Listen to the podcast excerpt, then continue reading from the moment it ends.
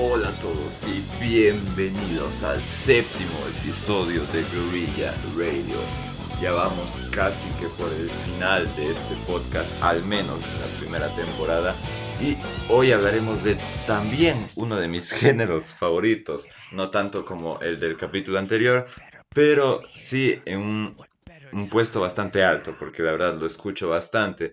Hablaremos del macho alfa del género musical, hablaremos del heavy metal, un género que cuando nació impactó bastante a las masas, especialmente de la tan dichosa sociedad conservadora, y es que se caracterizaba en básicamente una velocidad infernal, al menos musicalmente hablando, y una voz bastante grave, gritando a lo loco. Al menos eso fue lo que pensaba la sociedad en ese tiempo cuando el, heavy metal nació.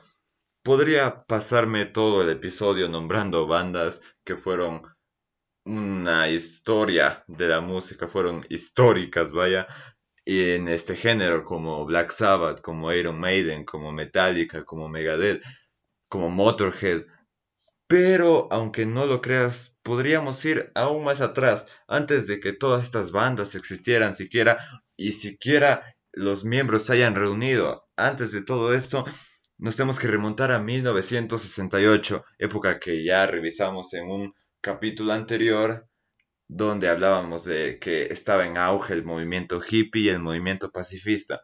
Pues bueno, también estaba en auge la legendaria banda de los Beatles y cómo no bastarlo, o sea, hasta el día de hoy incluso se, se les considera unos maestros de la música. Pero en ese año, en 1968, sacan una canción que fue controversial en la época, llamada Helter Skelter. Espero haberla pronunciado bien, mi inglés no es el mejor. En el, el cual se caracterizaba, pues eso, de un toque agresivo, al menos por ese tiempo, un toque bastante diferente a lo que los Beatles habían sacado hasta ese momento.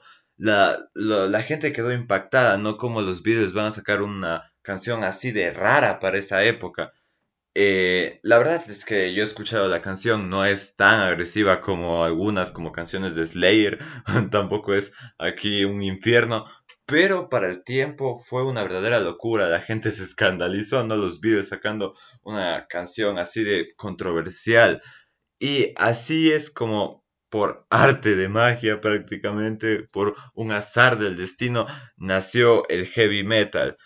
Se dice que Black Sabbath tomó esa canción y, una, y unas otras de también los videos de otras bandas antiguas y con eso tomó inspiración para crear su banda. O sea, estamos hablando de que el heavy metal nació prácticamente por un azar del destino.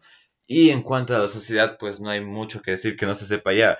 Si ya de por sí en los 60 la gente se escandalizó con esa canción, ah, desde cuando se crearon las bandas que hoy conocemos, ¿no? Motorhead, la gente pensó que estaban dando mensajes diabólicos, o sea, literalmente así, Obviamente la sociedad conservadora intentó prohibirlo, ¿cómo no? La sociedad conservadora intentando prohibirlo todo.